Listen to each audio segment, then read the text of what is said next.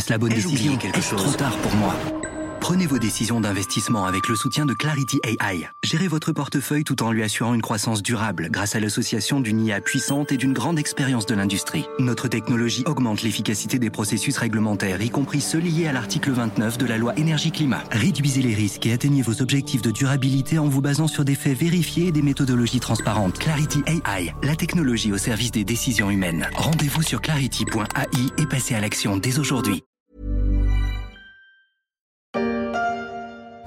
Emmanuel Macron s'adresse aux Français dans quelques instants. Le chef de l'État qui s'apprête à répondre en direct depuis l'Elysée aux questions de nos confrères de TF1 et France 2. Sa parole est très attendue deux jours après le rejet des motions de censure et l'adoption de fait de la réforme des retraites. Emmanuel Macron a pris la parole après le rejet de la motion de censure contre le gouvernement. La réforme des retraites a été adoptée, mais risque de laisser des traces dans l'opinion, mais aussi dans les relations entre le gouvernement, l'opposition parlementaire et les syndicats. Vous écoutez La Story, le podcast d'actualité de la rédaction des échos. Des manifestations, des blocages de dépôts pétroliers, des poubelles qui s'amoncellent dans les rues, des transports perturbés partout en France, l'onde de choc de l'adoption de la réforme des retraites par le 49-3 n'a pas éteint la contestation, bien au contraire, alors que selon un sondage IFOP pour le JDD, la cote de popularité du président est passée sous les 30%.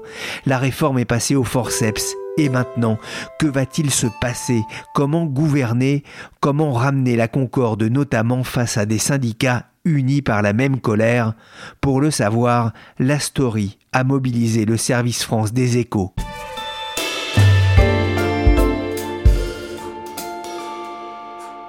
Isabelle, je commence par vous. Emmanuel Macron a parlé, il a choisi les journaux de la mi-journée. Qu'a-t-il dit? Quel message a-t-il voulu faire passer? Emmanuel Macron, il a choisi effectivement les journaux télévisés de la mi-journée hein, sur TF1 et France 2. Donc il s'adressait sans doute d'abord à un public euh, de retraités plutôt qu'à un public euh, d'actifs. Et le message, eh bien, il a voulu réexpliquer, redire à quel point, euh, certes, cette réforme ne fait pas plaisir, hein, il a convenu qu'il demandait des efforts en français, mais une fois de plus, il a redit à quel point, selon lui, elle était nécessaire. Il dit euh, ce moment est, est, nécessaire et de lui dépend tous les autres. Hein. Euh, c'était un peu l'explication. et puis, il a aussi voulu donner euh, tout de même un message de fermeté, fermeté sur l'ordre, hein, en disant les manifestations, évidemment, il y a un droit de manifestation, il est même euh, un droit de grève, il est protégé par la, par la Constitution, mais pas les violences. Donc ça, je crois que c'était aussi un message assez fort qu'il voulait faire passer, et notamment auprès de ce public de retraités, mais peut-être aussi de commerçants qui commencent euh, à s'inquiéter eh bien de l'effet de certaines actions. Et puis, euh, il s'est montré très inflexible sur la réforme.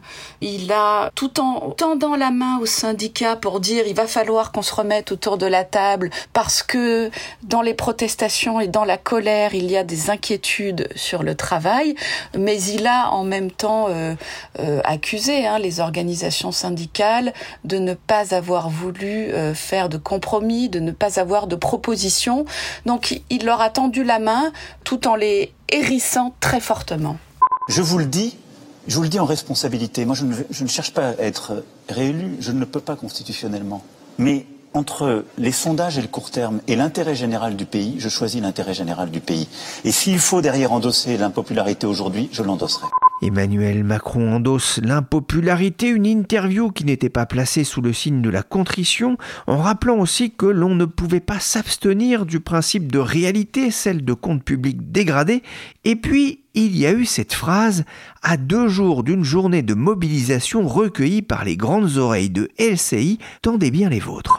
Quand on croit à cet ordre démocratique et républicain, l'émeute ne l'emporte pas sur les représentants du peuple, et la foule, quelle qu'elle soit, n'a pas de légitimité face au peuple qui s'exprime souverain à travers ses Emmanuel Macron, à la veille de son intervention, il avait reçu, c'est très rare, tous les parlementaires de la majorité à l'Élysée. Et comme d'habitude, quand il y a euh, ce type d'événement, la plus grande partie de son discours euh, est diffusée par les uns les autres. Et il y a eu cette phrase, effectivement, hein, euh, sur la légitimité, questionnant la légitimité de la foule face à celle des élus du Parlement. Alors il y a eu un correctif hein, de l'Élysée qui a dit on voulait parler de la foule des casseurs. Il y a euh, un certain nombre d'élus qui ont vu leur euh, permanence parlementaire euh, taguée ou abîmée. Donc il a dit que cette phrase les concernait parce que effectivement cette phrase elle a quand même fait beaucoup polémique. certains ont, dit qu'il y avait une certaine ambiguïté. Est-ce qu'il remettait en cause les, les manifestations ou pas? Donc l'Élysée a corrigé et puis lors de son intervention il a fait la différence entre les manifestations organisées et reconnu que les syndicats les avaient organisées avec beaucoup de responsabilité dans le calme, mais il a aussi eu cette comparaison en disant euh, on écoute, euh, on se respecte, mais en revanche, euh, je ne tolérerai aucun débordement. Et quand on voit ce qui s'est passé aux États-Unis avec les, les, assauts des partisans de Donald Trump au Capitole et ceux de Jair Bolsonaro au Brésil dans les lieux de pouvoir, il s'est dit je ne veux ni factieux ni faction.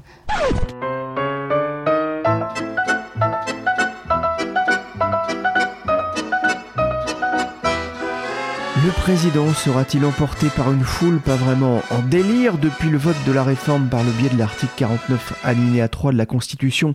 Le mécontentement a gagné une partie des opposants à la réforme avec des troubles hein, dont vous avez parlé.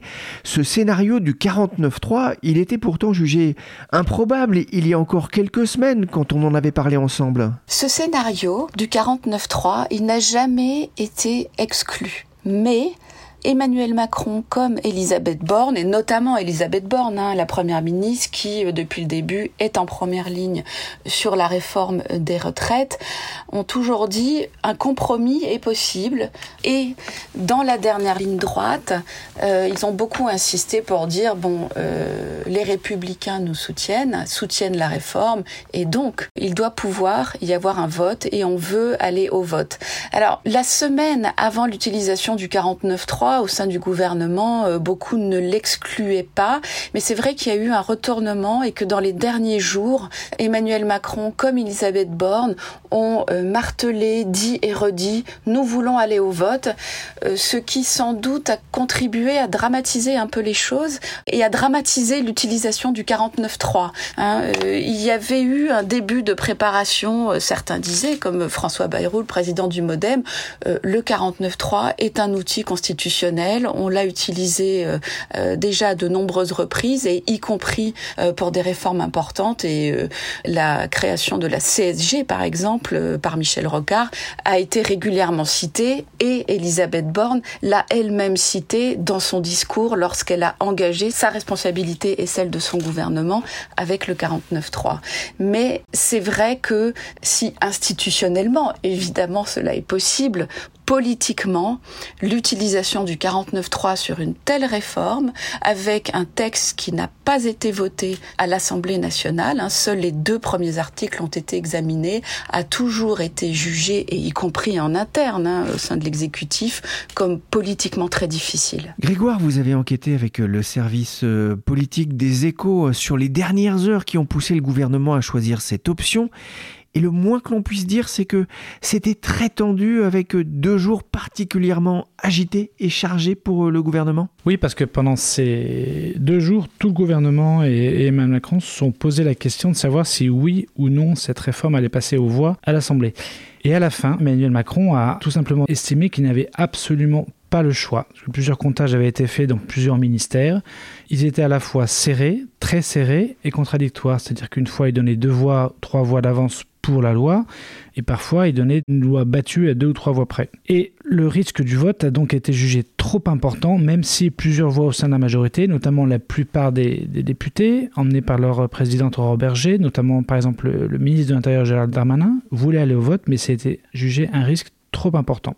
Et donc entre deux mauvaises solutions, c'est-à-dire voter mais prendre le risque de perdre le vote et un 49-3 avec le risque de voir une contestation qui se radicalise, ce qui est en train de se passer, le choix a été fait d'aller vers le moins pire, dirais-je. Il ne faut pas oublier que pour Emmanuel Macron, c'est une réforme capitale pour la suite de son quinquennat, donc il ne pouvait pas se permettre de voir cette loi échouer à l'Assemblée. La décision est vraiment venue de l'Élysée? Oui. Dans la Constitution, c'est le Premier ministre qui décide d'engager la responsabilité de son gouvernement via le recours à ce fameux article 49.3. Mais il faut savoir que pour y recourir, il faut un Conseil des ministres. Et évidemment, une telle décision, avec tous les impacts qu'on peut attendre, toutes les implications, l'importance des enjeux, elle ne peut pas se prendre sans l'aval du président de la République. Donc à la fin, c'est évidemment Emmanuel Macron qui a donné son feu vert. À partir de là, tout va aller vite. À 15h vendredi, Yael Braun-Pivet, présidente de l'Assemblée nationale, ouvre la séance. Les membres du gouvernement ne sont pas encore là. La séance est suspendue quelques minutes jusqu'à l'arrivée de la Première ministre. S'il vous plaît. L'ordre du jour appelle la discussion sur le rapport de la commission mixte paritaire du projet de loi de financement rectificatif de la sécurité sociale pour 2023. La parole est à Madame la Première ministre. Dans une ambiance indescriptible, elle annonce engager la responsabilité de son gouvernement sur ce texte.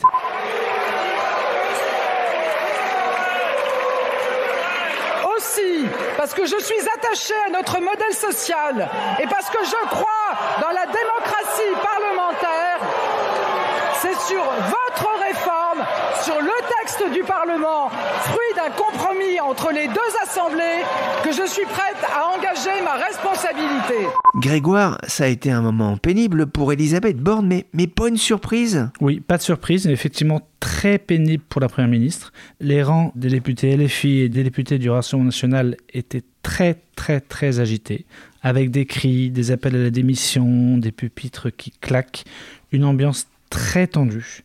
Et pendant tout le discours de la Première ministre, qui était assez court, dans lequel elle a annoncé son intention de recourir au 49.3, en fait, on ne l'a pas entendu. Elle a été débordée par les cris des uns et des autres.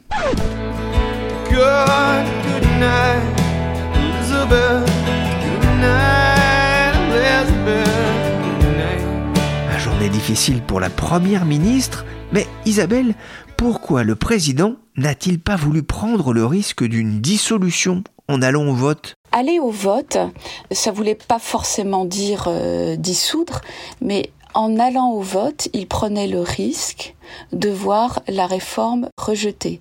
Si la réforme était rejetée, à l'Assemblée nationale, il pouvait lancer une deuxième lecture. Il pouvait institutionnellement, plusieurs ministres euh, me l'ont dit et ont reconnu, politiquement, cela aurait été impossible. Aller au vote et avoir un rejet euh, du texte, cela signifiait la mort de la réforme. Est-ce qu'après, il aurait euh, enclenché une dissolution? Peut-être. En tout cas, en enclenchant le 49.3, il prenait euh, là aussi le risque d'avoir la motion de censure adoptée, le gouvernement d'Elisabeth Borne tombé, et là, ce n'est pas du tout une obligation, mais il pouvait aussi euh, lancer une dissolution.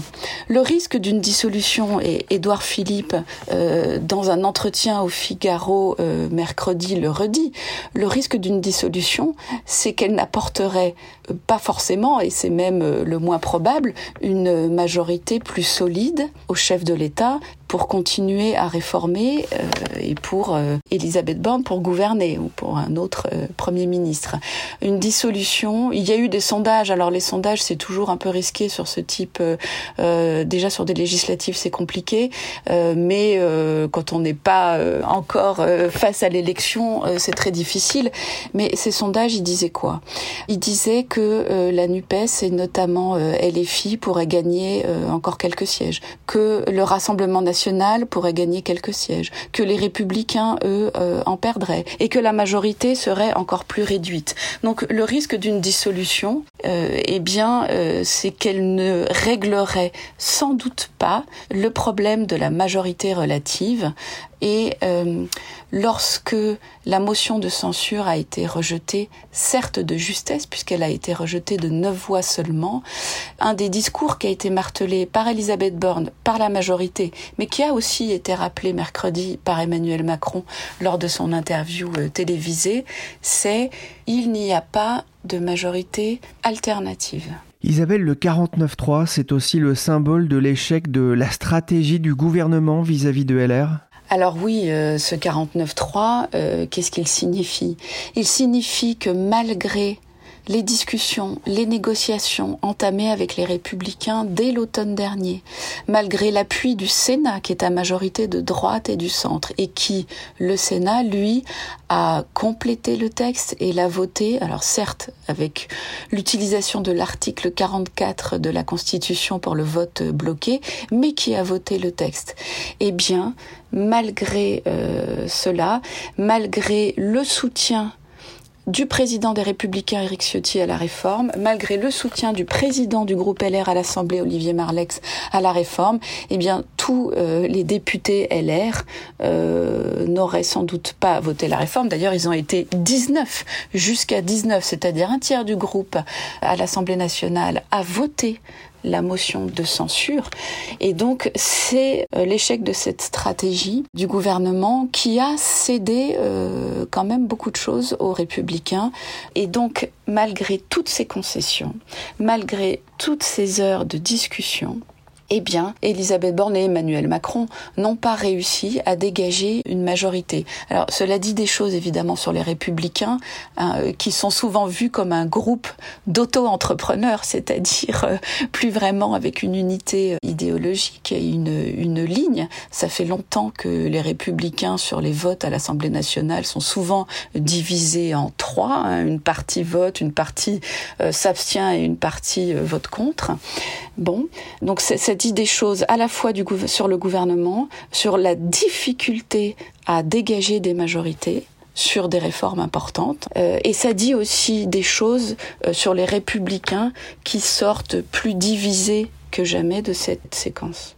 En plein cœur de Paris, près du quartier de Châtelet, des dizaines de poubelles brûlées. Même scène non loin de là, devant l'Opéra de Paris.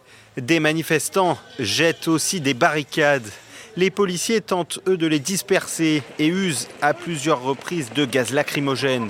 Et maintenant, l'annonce du 49-3 a provoqué la colère d'une partie des manifestants avec parfois des débordements. Ce sera aussi l'un des enjeux de la journée de mobilisation de jeudi qui s'annonçait très suivie. Leïla, justement, quelle peut être maintenant la stratégie des syndicats? Quelle suite donner? Est-ce que c'est le barreau d'honneur ou pas? Ce qui est sûr, c'est qu'il y a une demande de la base qui est forte de poursuivre le mouvement. Et les syndicats, c'est d'abord des militants. Donc évidemment que les directions syndicales vont être à l'écoute. Il y aura de nouvelles mobilisations avec un enjeu évidemment de participation, d'affluence. Maintenant, L'autre élément qui est, qui est très important, c'est que l'intersyndical est toujours aussi solide. Alors, vous savez, dès le début, certains avaient prédit que la CFDT sortirait. Moi, j'étais persuadée qu'elle ne sortirait pas. Euh, c'était, c'est mal connaître euh, ce syndicat. J'ai assisté au congrès de la centrale et la détermination, elle était majeure sur des sujets, bon, on va pas y revenir en détail, mais sur des sujets sur lesquels l'ensemble du corps sédétiste, y compris la direction, sont extrêmement clairs, non à un relèvement de l'âge de la retraite. Donc l'intersyndicale, elle est toujours aussi solide, d'accord? Mais euh, est-ce que le mouvement ne va pas s'étioler? D'abord, il y a un point important qui est qu'il y a un soutien de l'opinion qui persiste. Et ça, c'est vraiment une caractéristique de ce conflit-là, avec le fait qu'il se diffuse sur l'ensemble du territoire. Il n'est pas concentré dans les métropoles. Au contraire, euh, la police prévoit plus de 300 événements aujourd'hui. Maintenant, il n'y a pas que les mobilisations dans la stratégie de l'intersyndicale. Elle est en train de peaufiner une autre corde à son arc qui est plus institutionnelle.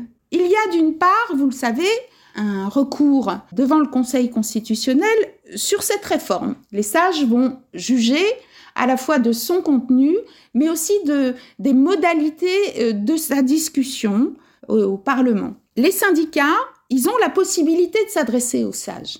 Et pour la première fois, ça s'est déjà produit, hein, que des syndicats adressent un mémoire aux sages au sujet d'une loi qu'ils contestaient. Et là, pour la première fois, ils sont en train de travailler à un mémoire commun. Donc, euh, ce qui renforcera son importance. Et puis surtout, il y a le RIP, le référendum d'initiative partagée. Alors décidément, on découvre la Constitution avec euh, cette réforme. C'est l'article 11 alinéa 3. Il faut 4,8 millions de personnes pour donc valider ce RIP, sachant qu'il portera sur une proposition de loi qui a déjà été déposée au Conseil constitutionnel par la gauche euh, qui prévoit de ramener à 62 ans l'âge légal de départ en, retraite. Si vous faites le calcul, la DARES, elle a évalué à 10% le nombre de syndiqués sur les 27 millions d'actifs qui sont en emploi. Ça fait 2,7 millions. C'est un objectif, en fait, qui apparaît atteignable, qui serait euh, une innovation, mais qui apparaît atteignable. On est dans une phase d'attente, la mobilisation se poursuit ce jeudi. Grégoire, tout le monde a salué la gestion des manifestations par les syndicats, des rassemblements sans débordement partout en France. Depuis jeudi, les esprits s'échauffent dans la rue. Comment l'exécutif réagit-il face à cette colère qui n'est pas sans rappeler celle des Gilets jaunes? Oui, ça rappelle cette époque parce que cette colère se manifeste notamment par des, par des violences, des, feux de poubelle, des abribus qui sont éclatés. Et bien, le gouvernement il réagit par une ligne très ferme. C'est-à-dire, pas question pour lui de se laisser déborder, ni de laisser ces manifestations sauvages qui essaiment un peu partout, à Paris, dans les grandes villes de France, prendre trop d'importance. Mais cette stratégie de fermeté, elle a un coût, évidemment, c'est celui des violences policières. Les images qui circulent en ce moment sur les réseaux sociaux montrent à la fois ces débordements et aussi des violences émanant de policiers, des, claques, des coups de poing, des, tirs de LBD sans sommation. Et toutes ces violences sont dénoncées par la défenseur des droits, par euh, une ONG comme Amnesty International, par des avocats, par le syndicat de la magistrature. Sans oublier évidemment la gauche qui en fait un angle d'attaque politique contre Emmanuel Macron qui dénonce évidemment un recours disproportionné à la force, une violation de la doctrine du maintien de l'ordre et évidemment une dérive autoritaire. Ça donne un peu l'impression quand même que à l'Élysée, on a complètement, on a un peu sous-estimé euh, finalement le rejet du 49-3 par une partie euh, des Français, en tout cas par les manifestants dans leur ensemble. Oui, Élysée, on pensait que le 49-3, qui est un, quelque part un simple article de la Constitution, qui, est, qui a déjà utilisé une centaine de fois, puisque même c'était la centième fois qu'il était utilisé là avec cette réforme des retraites, que c'était juste un artifice constitutionnel pour faire passer la loi. Et en fait, je pense qu'ils ont sous-estimé la valeur symbolique de ce 49.3, en fait, qui symbolise un passage, tout simplement un passage en force. Ce n'est pas un échec, c'est un naufrage. Les mots de Laurent Berger, le patron de la CFDT en une de Libération.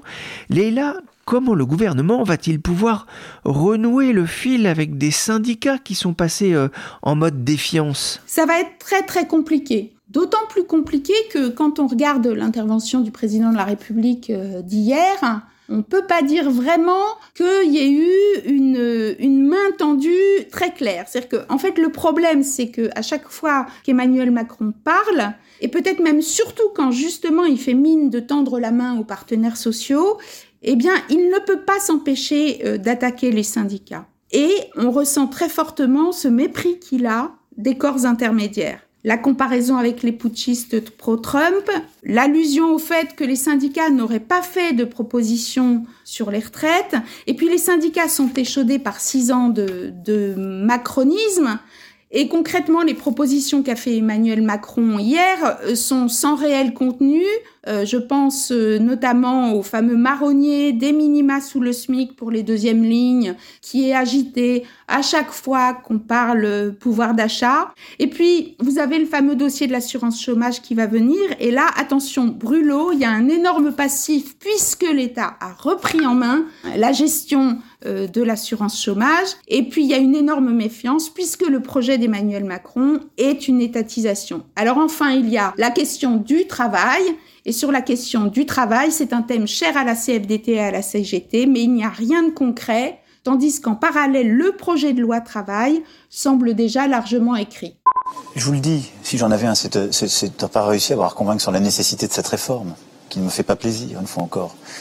Mais je vis pas de regrets, moi. Je vis de volonté, de ténacité, d'engagement parce que j'aime notre pays, nos compatriotes. Pas de regret, mais de la ténacité, Isabelle, le gouvernement et Emmanuel Macron aimeraient bien tourner la page de la retraite en attendant l'avis du Conseil constitutionnel et un hypothétique RIP qui pourrait enterrer sa réforme. Le président avait fait de cette réforme le symbole de son deuxième quinquennat, il lui reste quatre ans. Que va-t-il faire? Continuer à réformer? Emmanuel Macron le sait, de la suite de son quinquennat dépend évidemment la façon dont cette euh, réforme va pouvoir euh, avancer et être appliquée. Il savait en la lançant que euh, sans cette réforme, son quinquennat sans doute serait très amputé. Il y a quand même un risque d'enlisement et, d'ailleurs Édouard Philippe dans cet entretien au Figaro mercredi le dit, le risque après les retraites c'est l'immobilisme, il faut continuer. Il a rappelé euh, mercredi ses priorités, le plein emploi, la réindustrialisation, une industrie aussi et une économie décarbonée. Dans ses priorités, il met aussi l'ordre républicain. Et puis, il y a des inquiétudes très fortes sur les services publics. Et donc, dans ses troisièmes priorités, il a mis tout ce qui peut constituer des progrès aux Français, euh, des progrès pour les Français, c'est-à-dire l'école, la santé et l'écologie. Alors pour l'instant des choses des choses sont lancées mais pour l'instant c'est vrai que on a ces grandes lignes et d'ailleurs on a ces grandes lignes depuis depuis la campagne et même lors de son précédent quinquennat mais pour l'instant il n'y a pas grand-chose de très précis. Isabelle, après ce 49-3, est-ce qu'il va pas avoir du mal quand même à obtenir des majorités pour ces différents projets? Le un coup à gauche, un coup à droite, a-t-il encore un avenir? Eh bien, il a donné à Elisabeth Borne pour mission à la fois de revoir l'agenda parlementaire. Il lui a demandé des projets de loi plus courts. Il y a d'ailleurs une première victime, c'est le projet de loi immigration, qui euh, sans doute euh, sera redécoupé en plusieurs projets de loi pour essayer de faire voter euh, une partie par la gauche, une autre par la droite. Mais sans doute, au vu des réactions d'ailleurs de toutes les oppositions mercredi à son intervention. On pense que ça va être très très difficile de dégager des majorités et de les même s'il l'a il l'a déjà fait hein, sur plusieurs textes depuis le début de ce deuxième quinquennat. Mais évidemment, au fur et à mesure de l'avancée du quinquennat, au fur et à mesure du moment où nous allons approcher euh, de nouvelles élections et évidemment de l'échéance de 2027, cela semble de plus en plus difficile.